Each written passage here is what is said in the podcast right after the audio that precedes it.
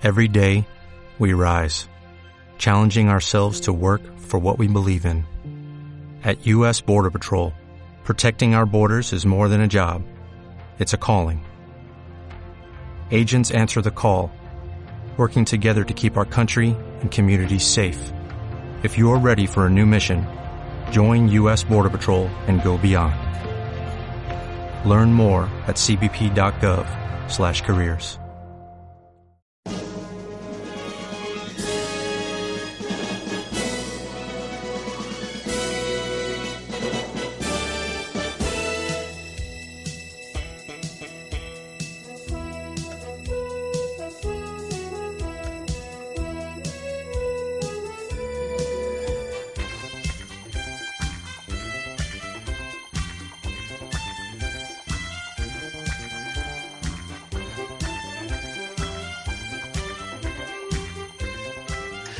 chicos, bienvenidos a Yo Disparé a JR. Este nuestro primer programa de 2018 y está llegando en febrero. O sea, que, que a ver, primero nos presentamos. Presento aquí Marina Such del diario de Mr. McCuffin, autora publicada, uh, escribe muchos contenidos para fuera de series. Uh, acaba de presentarte, Marina, que tienes demasiadas cosas. Uh, tienes, que dirían, ay, no sé cómo se diría en catalán, pero da igual, haces muchas cosas a la vez. sí, hago muchas cosas a la vez, pero más o menos eh, lo básico viene a ser eso. Así que, hola Pera, hola a todos, por fin hemos vuelto en este 2018. Eh, no sé si contaros todas las razones por las que no hemos podido volver antes. Es un poco aburrido, ¿eh? Básicamente se, se resumen en ha habido una epidemia de gripe a nivel nacional por toda España que no sé qué nos ha pasado. En Cataluña no. también. Por, en todas partes. Ahí, de eso, por mucho que desindependizaros, no podéis. De la gripe no habéis podido. No, Pero ha sido, no. ha sido brutal, de verdad, brutal. Todo el mundo ha caído como moscas. Yo, que soy, pero es la Jim Ferrer y colaboro en La Vanguardia, también, uh, también es que yo, yo normalmente me libro de estas cosas, pero esa sensación tan desagradable de uh, despertarte cuatro veces por la noche porque tienes que sacarte los mocos. Así Y eso fui primero yo, después tú. Pero bueno, yo iba después de mi madre y antes de mi novio, por ejemplo. Tú no sé cuál fue tu, quién te lo pasó no, a ti. yo caí, caí yo sola. Porque mi hermana está vacunada de la gripe, no la pilló y caí yo sola. Pero caí, vamos, me caí con todo el equipo. Ostras, es que yo, yo este año, yo no sé si es que ya la gente que conozco, todos hemos ya cumplido los 30 y somos, somos ya débiles. Vía jóvenes, déjalo en Vamos, joven. vamos con el bastón. No, no sabemos. Total, que llegamos en, en, febrero y llegamos con ganas de comentar The Marvelous Mrs. Maisel. Sí. Vamos a comentar día a día. Uh -huh. Vamos a comentar lo que nos pase por... Digo. En, exacto. En el caso de Marina, por el potorro. en el mío, por los cojones. Y así ya nos hemos ganado el R-rated. Uh, somos un, un, podcast solo para adultos. Pero, de todas maneras, eh, arrancar, arrancar el, la edición de 2018 del podcast en febrero directamente nos viene bien porque también podemos eh, hablar un poco de de los estrenos que ha habido hasta ahora, de estos primeros estrenos que ha habido en 2018. ¿Ha habido alguno que a ti te haya sorprendido? ¿Que te haya dado algo más de lo que tú esperabas? Mira, uh, parecerá una chorrada absoluta lo que voy a decir ahora mismo, pero hay un estreno por el que no daba nada y que me está resultando muy entretenido. Y es uh, 911, la serie que Ryan Murphy y Brad Falchuk, también conocido como el prometido de Gwyneth Paltrow, uh, han creado para el canal Fox y que va sobre servicios de emergencias en las que casualmente en la ciudad de Los Ángeles siempre coinciden en el mismo caso la misma operadora telefónica, que es Connie Britton, la misma agente de policía, que es Angela Bassett, y el mismo cuerpo de paramédicos y bomberos, entre los cuales está mmm, Peter Krause y un chico joven adicto al sexo que cada vez gana más números en cada episodio y que tontea con Britton por teléfono y que de repente no te das cuenta y cuando dices, ¡Ah! hay muchos casos, ¡Ah! hay, hay cosas emocionales como este pobre chico que se folla a todo el mundo que le pasa por delante y de repente dice, quizás tengo un problema, follo con demasiadas tías buenas. Pues dices, estamos ante una anatomía de Grey inesperado. Yo confieso que 911 todavía tengo que, todavía tengo que verla porque no, no me ha dado tiempo. Eh, es pero... muy anatomía de Grey ¿Tú has tenido alguna sorpresa, Marina? Eh, sorpresa, sí, ahora que lo estoy pensando como tal, no, pero tengo que decir que hay eh, una serie que es de, de, Stars, que en España la está emitiendo HBO España, que es Counterpart. Yo tenía mucha curiosidad por verla porque se supone que te presenta un poco. Es como si fuera toda la trama de los universos paralelos de Fringe, pero está todo centrado en, en la relación entre los dos universos. Y lo que yo no me esperaba es que en realidad fuera una serie de la Guerra Fría. Es una serie de espías de la Guerra Fría, encima está ambientada en Berlín y de momento lleva solo dos capítulos, pero me ha sorprendido porque por eso, por el tono que le dan de es más eh, Tinker Taylor Soldier Spy que Fringe y ahí, por ahí me han ganado por completo. Ay, tengo que ponerme con ella, lo sé, pero, pero mira, estos días es que hay, hay, hay, tengo impedimentos para ver estas cosas. En cambio, lo que sí que he podido ver, porque la vida es cuestión de prioridades, es la, la cuarta, es la cuarta temporada de Grace y Frankie. ¿Es la cuarta ya o es la es tercera? la cuarta, no, no, es la cuarta, es la uh, cuarta. Es la, la, cuarta temporada de Grace y Frankie que se mantiene en la, en la línea, Jane Fonda a tope, Lily Tomlin a tope y, y sobre todo yo creo que es uh, siempre, como no vamos a dedicarle un bloque, porque siempre, al fin y al cabo, es una comedia creada por unas creadoras de Friends y que va sobre dos mujeres en, la, en el último acto de sus vidas y que son conscientes de ello y con sus problemillas de movilidad, de lo que sea. Uh, y siempre defendemos que es una serie que, que, que, que, cubre un nicho que no está cubierto por ningún otro canal, que es el de la gente mayor, que, que normalmente se queda en el personaje secundario gracioso y va que chuta.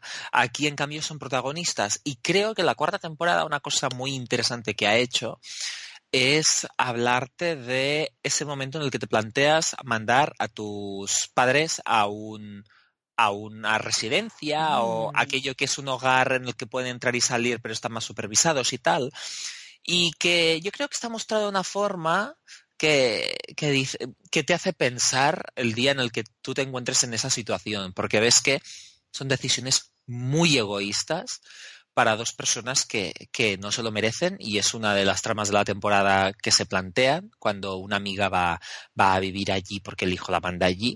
Y creo que, Creo que es necesario que todo el mundo vea esa temporada para cuando llegue su momento de pensar, mm, ¿estoy haciendo lo mejor para mi padre o mi madre o estoy haciendo lo que más me conviene? Que además aquí también está el factor, manda, mandáis a, queréis mandar a las, madres, a las madres al asilo, pero no queréis mandar a los padres porque ellos viven juntos y, mira, son hombres. Yeah. Que también hay un poquito ese, ese chip. ¿O por qué estás juzgando, miráis todo el personaje de Frankie, que siempre ha sido la, la loca de, de, de, de, todo, de toda la gente de Malibu, um, ¿por qué ahora de repente, porque es mayor, su, sus excentricidades te parecen locuras de persona mayor cuando ha sido toda la vida así? Ya. ¿Sabes? ¿No? Um, ¿Por qué de repente te, te, miras todas sus reacciones con lupa? ¿Por qué de repente eh, barres para casa para, para mandarlas a una residencia? No sé me parece interesante, Marina, ¿qué le voy a hacer? Sí, no, creo, creo, que es un tema, es un tema que está, está bien que se trate porque no se suele tratar en, en, ninguna serie, la verdad. Yo te quería preguntar una cosa, tengo curiosidad, ¿eh? Esta no es de este año, porque en realidad es de finales del año pasado. Pero te quería preguntar si tú viste algo al final de Runaways. Sí, de hecho te iba a decir, Marina, que, que es que he dejado The Runaways. Mira. La he, la he dejado después de tres o cuatro episodios porque es aquello que dices. Es, co es como, como, como, mira, es el día de, de San Juan y quieres encender un, un petardo, pero la mecha está húmeda y te frustra. Estás intentando con el, con el mechero encenderlo y tal, pero no puedes. Y eso me parecía Runaways. ¿Mejoraba después, Marina? Eh, yo creo que sí. Yo creo que sí. Sobre todo mejora porque lo que es el lado de serie teen, el lado de serie juvenil, creo que al final está bastante logrado. Está bastante es que a mí eso me gusta y ya sabes que yo me, me he leído el, el, primer tomo de Runaways de Brian Kevaughan para, para gozarla más, pero el problema es que, claro, Runaways es sobre cómo, es sobre unos chicos que huyen y durante toda la primera temporada son sobre chicos que no hacen absolutamente nada con sus vidas. Eh, es que el problema, es que el problema que tiene la serie, que tenía la adaptación, es que el cómic va a toda carrera porque eh, Vaughan pensaba que lo iban a cancelar con cada número. Entonces, claro, iban, quemaban trama como si literalmente no hubiera un mañana. Pero esto yo de verdad creo que según va avanzando la temporada, hay personajes que no, hay personajes que se quedan muy estancados en el, en el cliché. Los Wilder, por ejemplo, no terminan de escapar nunca de, del arquetipo que tienen al principio. Pero hay personajes que según va pasando la temporada están bastante mejor. Y los chavales se van conjuntando mucho mejor. Y hay padres, el retrato de los padres también está mejor. Consigue que no sean malos, malos, malísimos simplemente. Les da ciertos matices. Como digo, hay algunos que no tienen remedio, que se quedan igual de sosos que al principio, pero según pasa la temporada, yo creo que está mejor. A mí al final me ha gustado bastante más de lo que yo pensaba. Es que Marina, no, no, no me podrás negar que, que esta serie que va sobre, bueno, sobre chavales que descubren que sus padres son, son una liga de villanos de superhéroes, o sea, de, de universo de superhéroes son una liga de villanos, no me, no me podrás negar que los padres no parecen un poquito figurantes de película porno o de serie muy, muy, muy, muy serie B, en plan VIP de Pamela Anderson. Sí, eh, yo creo que el problema que tienen los padres al principio es que solamente los ves a través del prisma del punto de vista de los hijos. Y para los hijos sus padres son el demonio, son lo peor.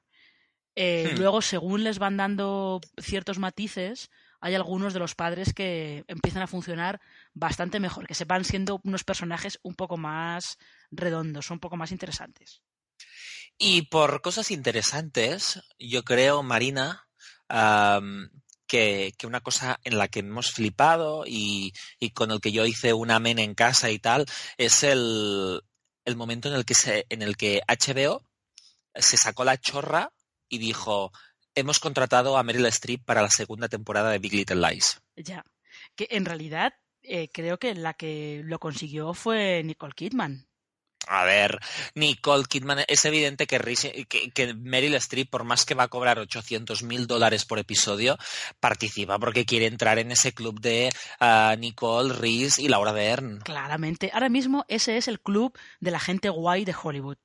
Totalmente. Además que yo ya, ah, ya sabes, Marina, que mi película favorita es Las Horas. Efectivamente. Ah, y yo me acuerdo que que en el DVD de las horas había una entrevista promocional y tal, en el que estaban eh, Nicole, Meryl y Julian Moore, que era la tercera en Discordia, eh, que también la podían fichar para la tercera temporada.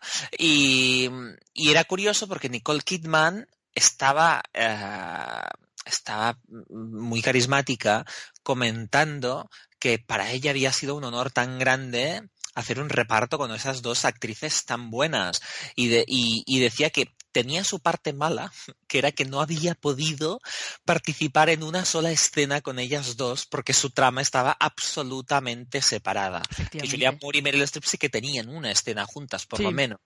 Pero, pero ella no, pero que igualmente había sido un honor y que cuando terminó el rodaje, uh, Meryl Streep y Julian Moore contaban la bonita anécdota de que eh, cuando terminó el rodaje recibieron un ramo de flores enorme y era Nicole Kidman dándole las gracias y que honor había sido trabajar en esa película con ellas. Y dices ahí, pues, pues qué bonito y qué bonito que ahora vayan a trabajar juntas. Mm. Sí, sí, sí, sí. No, yo creo que es un cierre del círculo que está bastante bien, la verdad. Y además es como, por si no había suficiente expectación con la segunda temporada de Big Little Lies, con esto ya es, bueno, se va a la estratosfera. Y, me parece que, que está bien porque vamos a tener vamos a tener un mural femenino de edades todavía, con un abanico de edades todavía mayor.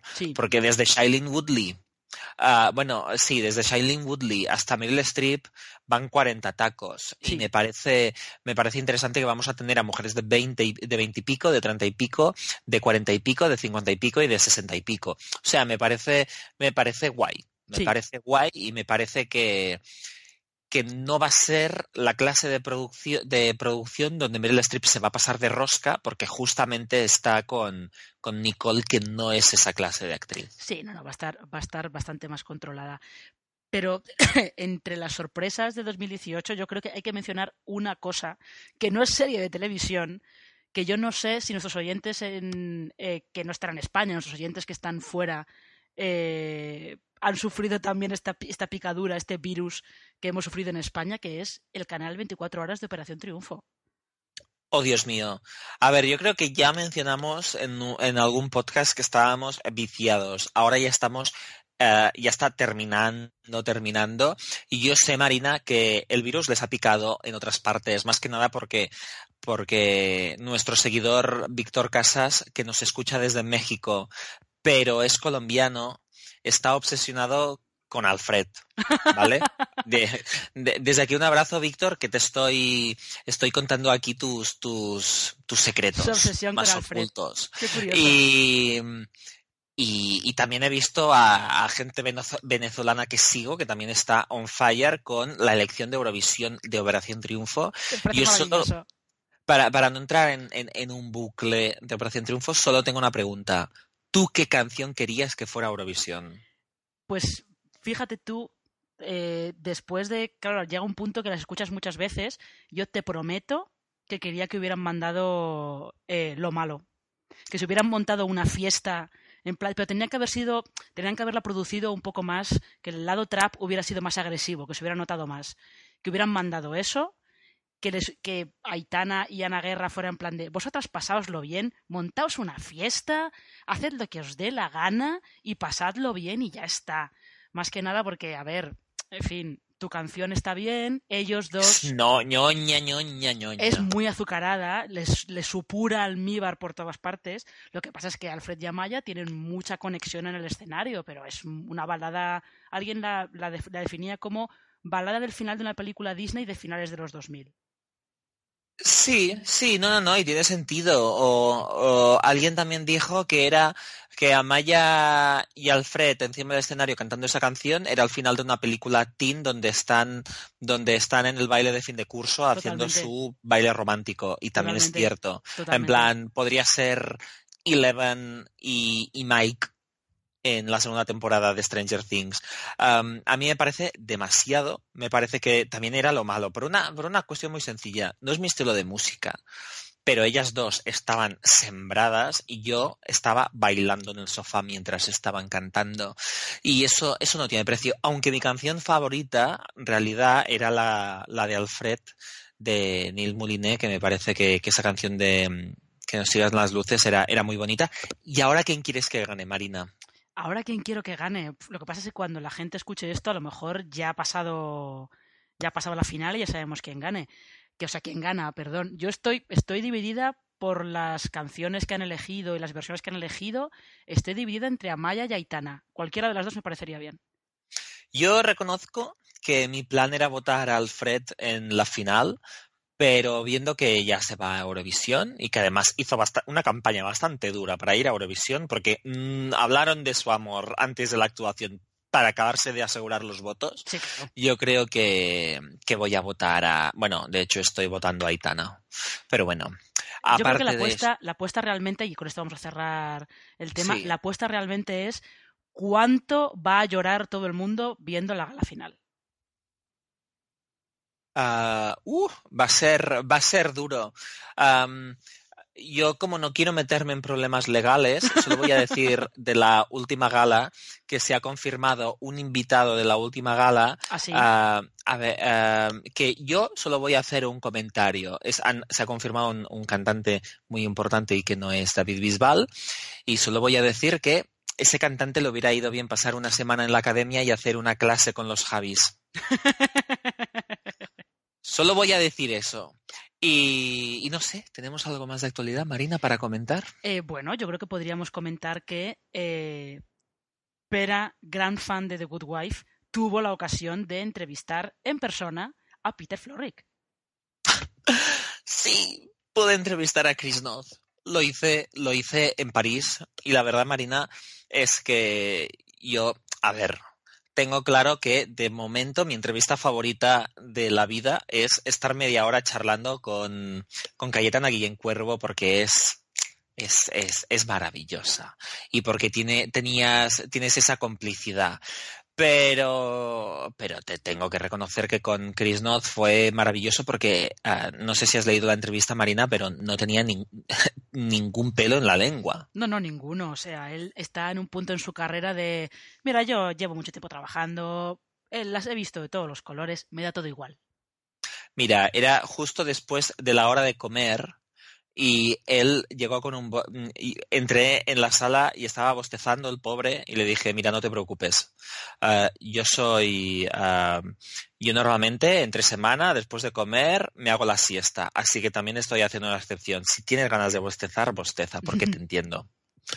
Y desde allí, sembrado, sembrado. Me encanta la frase de Ley y Orden Acción Criminal es la peor serie que he hecho en mi vida. No, no, no, no es la peor serie que he hecho en mi vida, es la peor serie de la, de la historia. De la historia. Con eso está todo O- dicho. ¿Por qué la gente me pregunta por Sex en Nueva York? Hace 10 años, no me acuerdo. Sí, con eso está todo dicho. Eh, aún así, creo que sí que hay un tema que a lo mejor podríamos tocar porque eh, el otro día por Twitter eh, uno de nuestros o una de nuestros oyentes, no sé exactamente eh, si es eh, hombre o mujer, no lo sé, que se llama Channing Vive, Ángela Channing Vive, eh, nos preguntó por Dr. Foster. Si la, habíamos, Yo- si la habíamos visto, habíamos hablado de ella y todo el rollo. Y aquí el fan de Dr. Foster es, eres tú. Yo, yo prefiero pensar, Marina, que este usuario de Twitter es un hombre con peluca. bueno, No sé por qué lo visualizo. Vale. Quizás porque el otro día fue un a un espectáculo drag y me, me lo imagino. Porque es que cuando ves su avatar con Angela Channing es muy fuerte y dices, esa persona seguro que lleva esa peluca. Y, y sí, nos preguntaba por la segunda temporada de Doctor Foster. Ah, Tú, Marina, no la has visto, ¿verdad? No, no he podido verla todavía. Yo, yo, yo es curioso porque cuando el otro día Angela Channing Vive ah, nos dijo que ya habían incluido la, la temporada en Netflix, y yo lo que hice fue decir, ¿qué, ha- qué estáis haciendo con vuestra vida que no estáis viendo la segunda temporada que la acaban de meter en Netflix? Y la gente me decía que la segunda temporada era muy telefilmera. Puede que tengan razón, pero también lo era la primera temporada, porque es lo que pasa cuando haces un thriller sobre un matrimonio que se lleva mal y ya está. Ah, pero. Pero, ostras, Marina, la segunda temporada me pareció igualmente maravillosa. Lo único.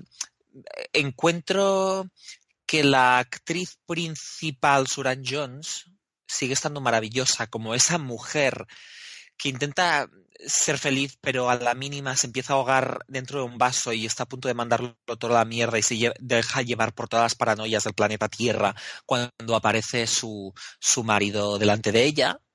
Pero me parece que esa tensión está muy bien llevada por Mike Barlett. Y creo que el último episodio, yo te digo que, voy, que vi toda la temporada de golpe, un episodio detrás del otro. Y te diré que el último episodio es como un parto de una burra. ¿Vale? Es, es, es casi, casi, o sea, es, es, es tan intenso, es tan intenso, Marina. ¿Tú sabes lo que es un clímax emocional de 40 minutos? Madre mía. Es, es, es cada vez que te piensas que estás llegando al final, que además llevas toda una temporada súper tensa y de repente te encuentras con 40 minutos de clímax emocional, que, que, que es demasiado. Yo acabé de ver el episodio y me pareció demasiado. Es rizar el rizo, rizar el rizo. Pero por otro lado, y me resultó agotador, pero por otro lado, cuando acabó y cuando lo digerí, pensé, ostras, Doctor Foster me ha hecho sentir algo a lo que no a lo que no estoy acostumbrado. Me pareció un experimento muy interesante a nivel de, de esto, cómo, cómo escribes y cómo retratas un- el último acto y cómo haces que el último acto de una serie dure 40 minutos de, de, de ahora, ¿qué pasa aquí? Todo el rato estás así durante 40 minutos, pero a nivel emocional, no a nivel de sustos, sino a nivel de, de ay, ay, ay, esto, este personaje me está haciendo sufrir muchísimo. Y, y bueno, me pareció, me pareció interesante, me pareció algo nunca visto. Me pareció como si estuviera viendo, me hizo sentir casi como si estuviera viendo Lars von Trier. Ahora yo creo que ya podríamos entrar en los platos fuertes del podcast, como quien dice, eh, y uno de ellos va a ser la segunda temporada de One Day at a Time, o como se conoce, por lo menos en España, Día a Día, que es esta sitcom familiar de Netflix que adapta una serie creada en los 70 y producido en los 70 por Norman Lear, que es esta gran leyenda viva de la televisión en Estados Unidos. Y mm, la primera temporada yo creo que fue como una pequeña sorpresa, porque ninguno esperábamos que lo que es una sitcom multicámara que se graba con público en directo, en un plató, eh, pues no pensábamos que fuera, que fuera a funcionar tan bien. Sobre todo yo creo que no esperábamos que emocionalmente fuera una serie que fuera a funcionar tan bien. Ah, no, es que no, nadie se lo esperaba. yo creo que fue yo, creo que tuvo la suerte de que como está en Netflix y no hay audiencias de promedio, acabó siendo un poquito lo que Jane the Virgin nunca acabó de ser, mm. que es esa representación de la comunidad latina en los Estados Unidos. Porque yo creo que Jane the Virgin no es una serie que la comunidad hispana la haya abrazado con todas sus fuerzas, porque si no tendría un poquito más de audiencia.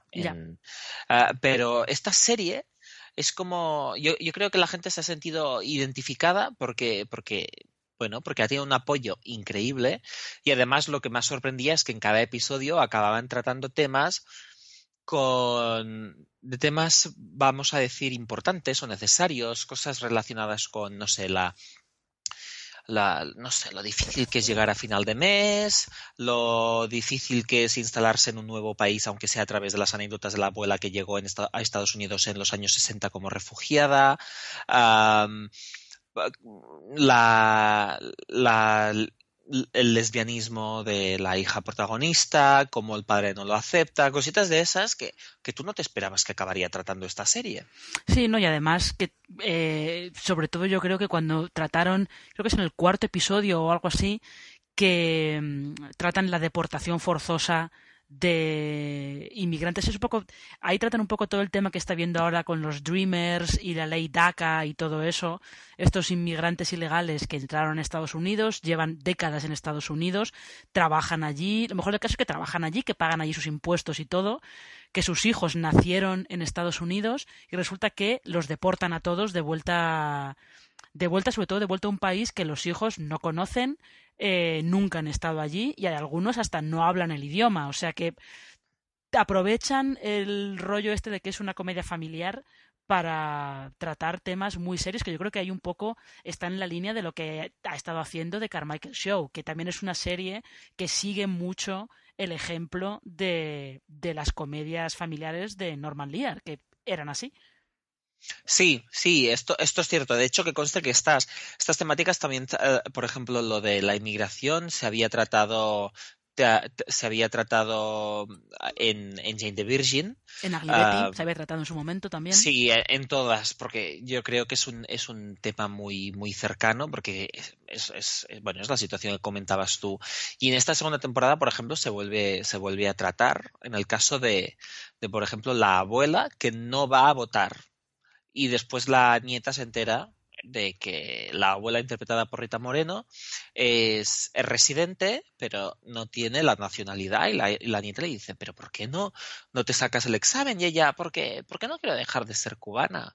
Y la, la nieta le da a entender, mm, a ver abuela, que nunca sabes lo que va a pasar. Ahora, y, y, si un día dicen que toda la gente que no tiene la nacionalidad mm, tiene que irse? Aunque tengas hasta ahora un permiso. Hmm. Y, que es interesante esta lectura porque es, totalmente lectura en clave, eh, en clave de Trump.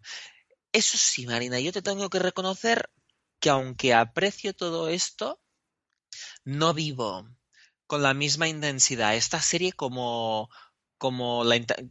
O sea, no me divierto tanto con esta serie como me divierto con Modern Family o los Goldberg uh, o Speechless es, algo que no. O sea, me gustaría que me gustase más. ¿Crees que puede ser el formato? Puede ser que sea el formato, pero yo creo que más que el formato son las licencias a veces que se toman todos por el formato. O sea, no, sé si me acaban de convencer las interpretaciones a veces estridentes de Justina Machado y de, bueno, y de todos los, de, todos. De pero, sobre todo y tal, porque yo con The Carmichael Show no tenía ningún problema con las risas y con los decorados Q3.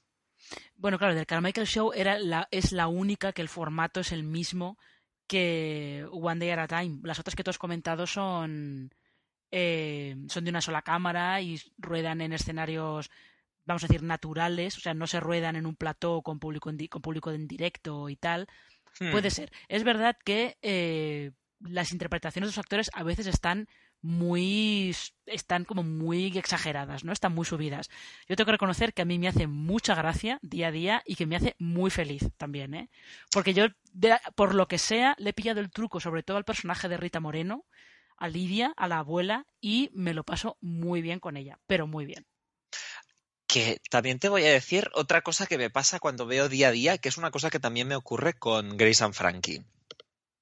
¿Sabes esa, eh, eso que pasaba siempre de uh, series adolescentes donde los adolescentes solo tienen 10 años menos que sus padres?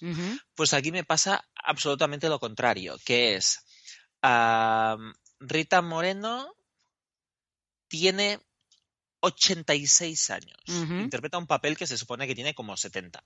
Pero ella tiene 86 años. Y Justina Machado tiene 45. Yo hago los cálculos y estoy viendo la serie y pienso, cuando Lidia comenta cosas de cuando era joven, no parece que, que tuvo a su hija con 41 años, que en esa época casi era una vergüenza ser madre tan mayor de tu única hija. Eh, lo digo porque mi abuela fue madre con más de 40 años del tercero y le daba vergüenza ir por la calle porque le daba miedo que la gente se pensase que era la abuela del niño. y, y me cuesta mucho no pensar en esto, que es lo mismo que me sucede con uh, Grace and Frankie, mm, porque mm, ellas ah, se comportan como si fuera raro que tuvieran nietos cuando las dos están a punto de cumplir 80 años. Y intentas echar las cuentas y dices, fueron, o sea, ¿cómo puedes? Se supone que se casaron mínimamente jóvenes, pero fueron madres con más de 40 tacos. No entiendo nada. es que yo no me he puesto, no me he puesto las cuentas, no, no, fíjate que no lo he pensado. No lo he pensado, la verdad. Porque no sé, no sé si alguna vez mencionan los años que tiene Penélope. Creo que no. Pero es que en esa época era tan raro que la gente tuviera los primeros hijos con más de 40 años. Ya, no, yo creo que no, que ellos asumen, o sea, como que se da por supuesto. Eh, es que creo, de hecho, que Rita Moreno no es que esté siendo un personaje 10 años más joven que ella, sino que el personaje creo que es casi 20 años más joven que ella, ¿eh? Sí, sí, sí. Yo, yo, creo que debe tener, en la serie debe tener 70 o así. Sí, o 60 y muchos, una cosa así. Una cosa así. Que, que encaja mejor, bueno, en los primeros planos es el único momento en el que ves la edad de Rita Moreno. Pero que es, es, es esas edades, de la misma forma que antes uno se planteaba, ostras, no pueden ser padre e hijo porque se llevan 12 años, como la hora de Ernie Reese Witherspoon en, en Alma Salvaje, que, conste que había flashbacks de por medio, así que tenía un poquito más de excusa, pero... Pero bueno, también por el otro lado, o sea, me, me cuesta echar las cuentas de estas series. Y, y es, es, algo que lo voy pensando todo el rato. Y, y, hay algo que voy pensando y me, me acuerdo de mis, de mis abuelos y pienso, que, renueven ya la serie, porque ¿cuánto tiempo más va a poder mantener este nivel de trabajo esta señora? Ah, ya, bueno, eso, eso, es otro tema diferente, que en Estados Unidos día a día tiene unas críticas muy buenas, pero muy buenas, mm. y Netflix tarda muchísimo en anunciar las renovaciones. Entonces no sé. Pero es que Netflix, Netflix me encanta porque Netflix te anuncia las renovaciones cuando ya hace tiempo que están realmente renovadas. A diferencia de los canales que te anuncian las renovaciones cuando han llegado a un acuerdo, Netflix lo hace uh, cuando le viene bien. Y más que nada esto se nota por, por, las fechas en que se empiezan a producir a veces las temporadas mm. o por, por el hecho de que cuando murió el actor Anton, ¿cómo se llamaba? Anton Yelchin cuando se murió Anton, uh, Yeltsin, ni tan siquiera se había renovado uh, la serie de Trollhunters y cuando anunciaron la renovación de Trollhunters por la segunda parte, uh, dijeron que Anton Yeltsin seguía poniendo la voz en los siguientes episodios, que es aquello que dices, pues entonces ya estaba renovada antes la temporada, ya, os habíais, ya estaban escritos todos los episodios y habíais empezado a producirlos. Claro, pero tú fíjate, por ejemplo, las chicas del cable, si yo no recuerdo mal, oficialmente nunca la, han renovado para nada. Y es una serie que está escribiendo ya la cuarta temporada. No, sí, sí que, sí que está renovada oficial. ¿Seguro? Sí. La, la, no, todavía no habían estrenado la segunda y habían anunciado la renovación de la tercera. Ah, vale, vale. Pero quizás aquí, aquí, funcionan quizás con distinto que, que, en Estados Unidos, pero en Estados Unidos cuando dicen que algo está renovado, y a veces hace cuatro meses que ya está renovado. Ah, no, sí, dicen que está renovado, pero en realidad eh, avisan de la renovación cuando el rodaje de la temporada ha terminado. En plan de, no, sí, está renovado por una segunda temporada. Y el rodaje de la temporada terminó hace dos semanas. Y en cambio, después con Orange is the Black te dicen, está renovada por cuatro temporadas. Y dices, ¿really? bueno, a veces con Netflix hay cosas que no entiendes, pero, pero bueno, mira, ellos tendrán su como todo el mundo tienen sus cosillas. Efectivamente. Yo, a ver, yo entiendo perfectamente las reticencias que tú tienes con día a día, porque las entiendo perfectamente. Em, pero sin embargo, yo tengo que reconocer que eh, yo creo que en esta segunda temporada, sobre todo, em, es una serie que ha encontrado eh, no el camino, porque el camino ya lo tenían al principio, pero que es una serie que ha ha ido eh, perfilando lo que funciona bien, lo que no funciona bien. Hay personajes que en esta segunda temporada están mejor, como, eh, como Alex, el hijo, que en esta segunda temporada funciona mucho mejor. Que Eso te iba a decir, funciona muchísimo mejor. Es como que Marcel, Marcel Ruiz no es el mejor actor del mundo, pero ahora saben qué es lo que tienen que hacer con él. Sobre todo, cada vez que, siempre que lo ponen eh, funcionando de alguna manera, como ayudando a la abuela a hacer algún tipo de artimaña por ahí, de lo que sea, siempre funciona bien. Y... Antes chirriaba y ya no. Sí, sí, ya no, sí, sí. es un avance. Es, es, es, el típico caso de ellos van viendo eh, qué es lo que funciona bien, qué piezas encajan mejor y van jugando con todo eso. Igual que se nota que en la segunda temporada le han dado más cancha al dúo Penelope Schneider, que realmente son graciosos y tienen ahí como una conexión un poco que a priori no deberían tenerla, pero la tienen y eh, funcionan bien. O sea que yo creo que han ido limando las cositas que en la primera temporada aún estaban un poco verdes y han funcionado mejor. Y también... Ah, ¿Qué ibas a decir? Perdona, no, no, no. No, que quiere decir eso simplemente que también han ido como que se han dado cuenta que no tienen ningún miedo a si hay que ponerse a llorar aquí, pues va a llorar todo Dios y no pasa nada que es una cosa que en la primera temporada tampoco tenían miedo, ¿no? Pero en la segunda se ha vuelto más pronunciado. Yo, yo, yo te iba a decir que, que, sí que tienes razón con esto que estabas comentando, pero una cosa que me, que me hace mucha gracia es el interés amoroso que introducen en la segunda temporada, que es un hombre altísimo. Sí que en comparación con Justina Machado, eh, Ed Quinn es la, la torre de, de, Eiffel y ella es un vaso de chupito. Son el punto y la I, claramente. Exacto, me hace mucha gracia que buscasen el humor por aquí, porque me gusta porque a Ed Quinn ah, ves que lo, lo, cogen más como street man, ves que él mm. no tiene que ser nunca el elemento cómico de la escena, sino que siempre es la otra persona.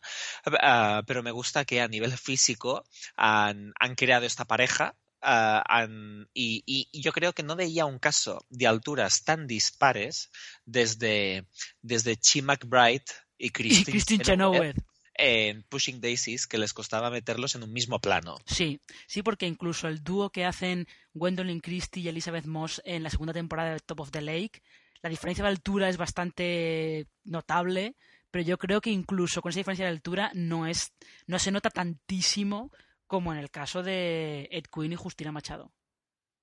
Ya, es, es, una, es una cosita de, de, estas que, que, me hacen gracia y que conste que estoy siguiendo la temporada más que nada porque, porque no te pasa a ti, Marina, que las cosas de Netflix siempre te son más fáciles de ver, entre que se pueden ver, entre que, las, entre que ponen muchos contenidos, que hay muchos contenidos que quizás no son obras maestras, pero son fáciles de ver, que puedes verlas offline, que, la, que esto me va muy bien, por ejemplo, cuando voy al gimnasio o cuando voy por casa haciendo cosas porque a veces el wifi no lo recibes tan bien o que la app de Apple TV funciona tan bien, no sé, es como que que, está todo hecho para que acabe, no sé, viendo toda la temporada entera de One Day at a Time o que acabe viendo La Mantis con Carol Bouquet. Fíjate, pero el caso es que eh, yo entiendo perfectamente todo eso y es verdad que si la serie me gusta y me engancha, sí que es muy fácil que me la vea en plan de, bueno, es facilísimo verlo, te la devoras en nada, pero si la serie no me engancha, me cuesta muchísimo verla muchísimo. Tener, curiosamente, paradójicamente, tener la temporada completa, si la serie no me gusta, que me ha pasado con Dark, por ejemplo, que no me ha enganchado. Entonces, ver que estaba la temporada completa, de repente me daba una pereza, pero tremenda, ¿eh? Tremenda. Y no sé cómo Eso es cierto. Pero yo, por ejemplo, las series que veo a, ritmo semanal, las que no me entusiasman, se me acaban, las acabo perdiendo por el camino. Aquí, por ejemplo, One, Day at a, One, Day at a, Time, probablemente le hubiera pasado lo mismo que me ha pasado con Fresh of the Boat, que la dejé de ver, pero como está en Netflix, a las horas del mediodía me resulta muy práctica. Hmm. Y en cambio, The Runaways, que es una serie que no detestaba del todo, pero no me acababa de enganchar, si HBO España te dejase descargar los contenidos, la vería en el gimnasio, en la cinta de correr. Pero como no puedo verla en el gimnasio, en la cinta de correr, que me gusta ver una serie que no sea de las que me entusiasman, porque si me entusiasma es una falta de respeto, pero si no te gusta del todo, pues mira. Y, y bueno, y así, por ejemplo, en la cinta de correr descubrí el monólogo de Ali Wong, que era una maravilla. Y en la cinta de correr tenía que vigilar de no atragantarme mientras reía y, acabar, y acabar cayendo, que es eso que tan vergonzoso que pasa en los gimnasios a veces. Pues sí. De todas maneras, solamente una pequeña apreciación. Sí. La serie se llama Runaways. The Runaways era el grupo de Joan Jett y... ¿Cómo se llamaba la otra cantante? Bueno, no me acuerdo, era un grupo de punk femenino del que hicieron una película no hace mucho con Dakota Fanning y eh, Kristen Stewart. Me gusta porque todas las veces que hemos mencionado Runaways has mencionado la película de Kristen, de Stewart y, y Dakota Fanning. Es que la película yo la he visto, no está mal. No es nada de otro mundo, no está mal. Es como, es, es, como si tuvieras que rentabilizar ese, ese único ese visionado. de esa película. En plan, ah, la he visto, pues mira, a partir de ahora la voy a mencionar en todas mis conversaciones. Pero bueno, sí. En plan, Rubia. Ah, sí, Rubia, como Dakota Fanning, que salía en esa peli de Runaways. Joan Jett. Ay, ¿sabías que hay una película que se llama...? Oye, ya que la vi. Ay, mira, una persona bisexual. Uy, bisexual, Kirsten Stewart. No sabemos si es bisexual. Quizás sí, porque antes tenía novio, ahora tenía novia. ¿Y sabías que apareció en una, en una película que se llama Runaways? Oye, pues Lo puedes meter en todas, en todas partes. En todas partes, en todas partes. de todos modos, em, por moving on, porque si no nos vamos a quedar aquí atascados. ¿Quieres comentar algo más de día a día o quieres que pasemos al siguiente tema? Ah, no, podemos pasar al último tema que es The Marvelous Mrs. Maisel, que es esa serie que ha conseguido ganar el Globo de Oro a la mejor comedia y a la mejor actriz protagonista para Rachel Brosnahan y que está creada por, por las creadoras de Las Chicas Gilmore y que repite bastante un poquito temática, o sea, mujer que que, hija de gente muy pija, en este caso una familia judía, que su marido la abandona y ella decide ir por, libro, eh, por libre en los años 50 e intentar ganarse la vida ah, haciendo monólogos, que es algo súper rompedor, teniendo en cuenta que de vez en cuando tiene al rabino en casa a cenar y que su agente intuyo que es, es una mujer lesbiana, pero no lo acabas de saber, pero todo el mundo confunde con un chico, y, que tiene es madre de, dos o tres hijos. ¿Dos? ¿Son dos? Dos o tres, no sé, como tampoco aparece Sí, tampoco, tampoco tienen mucha, mucha, mucho peso, creo que son dos. Sí, sirven para hacer un gag de vez en cuando con los y ya está. Y para entrar a buscar los niños a casa de los padres. Sea como sea, Marina, ¿te gusta o no te gusta? A mí sí. Y eso que, eh, como es las series de Amy Sherman Paladino y del marido Daniel Paladino, la han creado entre las dos. Es verdad que tiene muchos puntos en contacto tanto con las chicas Gilmore como con Banheads. Y los puntos en contacto es que a veces hay personajes que pueden ser muy irritantes, las protagonistas a veces pueden ser un poco irritantes, y mantienen también ese, ese, esa nota en común de que son mujeres que o se tienen que reinventar o están en un momento de su vida en el que están un poco como en una encrucijada de, bueno, tengo que dar un paso para ser esto o ser lo otro y también son personas que hablan muy rápido, eh, que tienen como ciertos, ciertos eh, problemas familiares, sobre todo problemas con la madre que tienen que resolver eh, en ese aspecto tienen muchas cosas muy parecidas. De hecho, Mrs. Maisel, eh, de Marvelous Mrs. Maisel, yo creo que es de las tres series de que yo he visto, por lo menos de Amy Sherman Paladino, esta hay momentos en los que parecía un musical sin canciones. Sobre todo cuando eh, Mitch entra a trabajar en los grandes almacenes, la manera en la que están coreografiadas algunas escenas en, en la sala común de las dependientas, cómo se mueven todas las dependientas por detrás y cómo ella va hablando con sus amigas y se van moviendo y tal. Era como ver un musical de Broadway, pero sin canciones. Es que yo creo que lo que tiene un poquito en común de, de Marvelous Mrs. Maisel y, y te, te diría también las series en general de Amy Sherman Paladino con las series de Matthew Weiner, que era el creador de Mad Men, es como Amy Sherman Paladino tiene muy claro exactamente todo lo que quiere. El guion ya es, está como coreografi coreografiado todo, y no me sale bien la palabra. Coreografiado. Coreografiado. Vale, pues, pues está todo muy coreografiado. Y sí que tiene razón. Y yo creo que también esta impresión de que podría ser como musical se, se acrecenta también por, por sus decorados años 50, que tienen un poquito ese punto cartón que sabes que es decorado. Sí. O está rodado como si lo fuera. Es un poquito como si estuvieses entrando en el musical de Hello Dolly. Que Hello Dolly era de, me parece que del 70 o 70 y pico o casi 80, pero había estado rodado casi como si fuera un, mus un musical de los 50. Sí. Y tiene un poquito ese rollo. Sí, sí, sí, sí puede ser. Sí puede Parece ser. que en cualquier momento ella va a decir hola y todo el mundo va a empezar. Hola, Mick. Hello, Mrs. Maisel. Sí. Sí, sí, sí, que es verdad, sobre todo el, eh, la fotografía, el, el Mm. aspecto que tiene la serie, es verdad que está como muy a propósito, es como muy si fuera de finales de los 50, que es en la época en la que está ambientada la serie. Eso Y es les cierto. pide esas interpretaciones también. Sí, Es- esa interpretación cómica un poquito pasada de rosca, un poquito casi como eh, podríamos decir, y ahora va a parecer que me está gustando mucho la serie, pero no, ¿eh?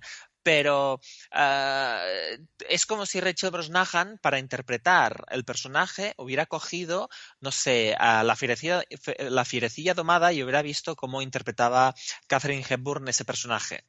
Eh, de la fierecilla domada en el sentido de, de, no sé, si- de, de- acelerada, de un poquito excéntrica. sí. Es, al final eso es el tipo de protagonistas de, Sher- de Amy Sherman Paladino, porque Lorelai Gilmore era así. Y la Sí. protagonista de Panheads era así también. Y mi problema con The Marvelous Mrs. Maisel es que se repite tanto y, y yo voy a recordar lo mismo que digo siempre con las chicas Gilmore, ese gag del programa Mad TV en el que empezaban a hablar las parodias de Rory y Lorelai y decían, ah, ah, no sé si eso es divertido, porque es divertido de verdad o si es divertido simplemente porque lo, di- lo digo muy rápido. muy rápido. Ah, ah, ah". Sí, sí, sí. Yo, sin embargo, eh, yo recuerdo haber leído cuando se emitía Panheads, recuerdo haber leído una crítica en Estados Unidos que mm, decía que los personajes de Panheads hablaban muy rápido y decían decían muchas cosas, al hablar muy rápido conseguían meter un montón de temas así como que no eran trascendentales, que no eran importantes y tal, porque lo que están haciendo con eso es una es como una maniobra para desviar la atención de lo que de verdad deberían estar hablando, de las cosas que de verdad le- les preocupan o en ese momento les están las cosas que deberían estar comentando con la otra persona, pero como un, un mecanismo de defensa lo que hacen es hablar súper rápido de otra cosa completamente diferente para así desviar eh, desviar el tema. Que yo creo que es una cosa que se notaba más en Banheads que, que en esta. En esta eh, la cosa va, en esta van más de, en una cosa, es una cosa más de las cenas en casa de las chicas Gilmore, en la que cada personaje lleva su tren de pensamiento, como quien dice, y ahí se queda, no lo sacan de ahí. Tienen un diálogo de besugos todo el rato, en plan de la madre y el padre de Mitch con el rollo de no porque tú vas a volver con Joel, porque no puede ser que no vuelvas con Joel, y mientras tanto, ella en sus cosas de no, sí, porque claro, yo voy, voy a buscar un trabajo, porque no sé qué, porque no sé cuánto. O sea, cada uno está como en, en un camino distinto, y la gracia es que según va pasando la temporada, esos caminos se van juntando un poquito, por lo menos. Yo, yo, yo te digo que, esta, idea que planteabas de hablar muy rápido para no hablar de lo que realmente deberían estar hablando, yo creo que, como tú dices, aquí no se aplica, porque, por ejemplo, no sé si te has fijado que cuando el personaje protagonista, la Mrs. Maisel, Mitch, cuando habla con su amiga, que está inter- interpretada por Bailey DeYoung, que estuvo en Faking It y en Manheads, um, a veces entran en esos juegos de sí, no, sí, no, sí, no. O sea, esa, esa, esa conversación donde dos personajes, donde dos personajes o uno de los dos repite siempre la misma palabra, como si, y lo hacen muy rápido todo, como si así, de repente, por velocidades de las palabras, pasase a ser gracioso cuando las palabras de por sí no lo son. Yo veo eso y pienso, ay, Amy Sherman Paladino, qué poco graciosa que eres. Pero es que, pero es que el, truco está ahí. Es justo lo que a ti no te gusta, ahí es donde está el truco. Que por decirlo muy rápido eh, y por repetirlo, sobre todo esa repetición que tienen los, los, americanos de la regla del 3, de que hay que repetirlo todo tres veces y tal, eh, justo en la velocidad es donde está el chiste. Si lo dices despacio no tiene ninguna gracia. Ah, me parece oligofrénico. Eso es diferente. Eso es diferente. A mí yo, veo esto y me, parecen todos los personajes oligofrénicos. y, y también y también otro tema que me, me, resulta muy pesado de mi Sherman Paladino, que es, es, esta, es esta obsesión de coger a mujeres nacidas en familias pijas y siempre acabar intentando justificar o que nos parezcan súper entrañables los elitistas conservadores despreciables de los de sus padres. Es, en Sherman Paladino siempre cae en lo mismo. Siempre tiene que estar pidiendo disculpas la persona que realmente no está haciendo nada mal. Y eso a mí me toca mucho las narices. Y tengo, tengo una nariz grande, así que me la toca mucho. Y fíjate que sin embargo, sin embargo, yo creo que la madre, la madre de, de Mitch, la Mrs. la Mrs. Maisel original, como quien dice, sí. Eh, yo creo que según, según va pasando la temporada, consiguen que entiendas por lo menos por qué ella es así. Y que yo creo que sí consiguen que empatices un poco con ella, pero no en las escenas en las que habla, sino en las escenas en las que no está hablando solamente por la manera en la que está mirando a su hija, o a lo mejor la hija dice algo, la manera en la que ella absorbe esa información. Creo que la actriz que la interpreta se llama Marin Hinkel o algo por el estilo. en esos silencios es donde consiguen que ese personaje se salga de, de, esa, de esa figura que acabas de decir tú. Y que conste que, por ejemplo, a mí Tony Shalhoub no es un actor que me haya gustado nunca mucho, aunque sí que es un hombre que ha triunfado mucho en, en, la televisión americana gracias a Monk ah, y gracias a ser el hombre al que le explotaba la cara la cabeza a Men in Black. Pero Marin Hinkel sí que es una actriz que me gusta mucho y también me gusta mucho aquí. Y me gusta mucho porque es la directora del Instituto de Speechless y cada vez que aparece me parece divertidísima. y, aquí, quieras o no, se me pasa la, simpatía a una serie, se me pasa a la otra, pero solo pienso, ay, ojalá te dieran un spin-off de Speechless porque como directora está divertidísima, que, hace un papel de una directora que cada vez que llega, llega la madre del alumno con discapacidad sabe que saldrá perdiendo en la discusión y que quiere tomar apuntes de cuando habla con ella, que ella es mini driver, y la verdad es que está, está maravillosa. Y aquí, en cambio, qué lástima que esté representando los valores más retrógrados de Amy Sherman Paladino, que encima se cree progre. Yo fíjate que es que creo que no, ¿eh? Que yo creo que al principio parece que representa los valores más retrógrados, pero eh, de verdad que creo que consiguen sobre todo consiguen que tú entiendas por qué ella es así y que entiendas que es que debajo de toda esa fachada hay realmente una persona. Que está, sí, Lo que pasa es que, claro, eh, lógicamente quien se lleva toda la atención es Mitch, es eh, Rachel Brosnahan. Se lleva toda la atención porque además el personaje que tiene es, en fin, es el típico personaje eh, Sherman Paladino que requiere un tipo de interpretación muy específica y una manera de de, ¿cómo diría yo?, de, em, de em, llenar la escena muy específica. Yo creo que ahí Rachel Brosnahan lo hace, lo hace bastante bien, pero claro, es verdad que para los secundarios queda muy poquito espacio, igual que para que eh, podamos, que probablemente podríamos decir que el personaje también que eh, le hace menos favores la serie es al, al ex, bueno, ex marido al marido que, se oh. marcha. O sea, cuando parece que te lo van a redimir un poco, lo que te acaban mostrando que él es un rato cretino, de todas maneras. O sea que... Total, totalmente. La idea de que sea el personaje protagonista que sea un main character, que no lo vayan a eliminar, es una de las razones por las que soy incapaz de seguir viendo la serie, porque no quiero ver ningún tipo de, de, de, de cortesía con ese hombre que no hay por dónde cogerlo y que además es que no vale un duro en ningún aspecto de todas sus dimensiones como ser humano. No, no, no tampoco te creas que la serie le da muchas opciones para redimirse, ¿eh? Eh, es un poco es un poco más el rollo de que en fin Mitch no puede evitar no puede evitar que pues eh, tiene dos hijos con él y durante ella siempre ha pensado siempre ha tenido ese ideal de vida que de repente pues se va todo se va todo al garete. Es un poco más la sensación que tiene Mitch de que le cuesta pensar que tiene que que tiene que separarse del marido pero tampoco te creas que le dan muchas opciones de redimirse a, a Joel, porque yo creo que lo que está bien en la serie es que Mitch siempre tiene muy claro que tú te fuiste, me dejaste, no pretendas volver ahora como si no ha pasado nada.